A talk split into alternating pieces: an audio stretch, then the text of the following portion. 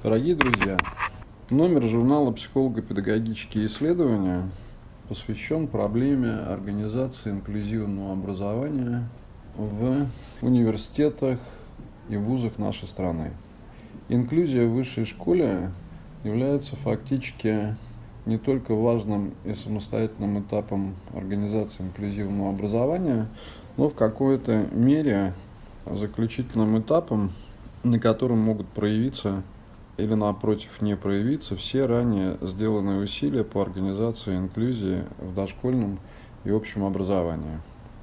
От того, каким образом будет решен вопрос качества и доступности образования для студентов с инвалидностью, будет в конечном итоге зависеть возможность их успешной социализации, реабилитации, трудоустройства и фактически полноценной самостоятельной жизни в дальнейшем, в том числе на основе полученной специальности, которая может быть получена в рамках профессионального образования.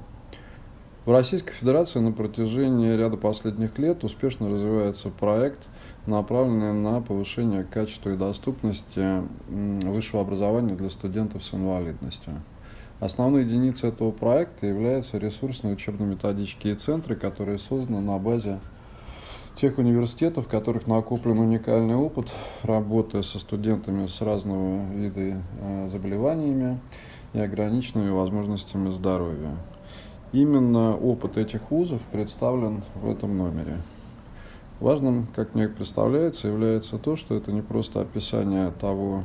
как э, вузы смогли организовать такую сложную модель работы со студентами со специальными образовательными потребностями, но и то, что почти все материалы этого номера являются результатами эмпирических исследований, которые в том числе направлены на оценку эффективности тех моделей образования, которые были разработаны и успешно опробированы в этих вузах. А с этой точки зрения этот э, номер представляет собой, как мне кажется, важный вклад в развитие доказательного подхода в области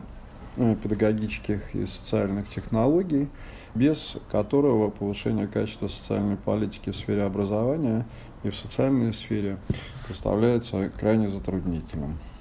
Я надеюсь, что прочитав публикацию этого номера, вы сможете не только сделать соответствующий вывод, но и вступить в диалог с авторами на нашем портале sitejournals.ru благодаря новому сервису, который позволяет в рамках подкастов услышать контекст того или иного материала, а также задать вопрос автору и получить на них ответ.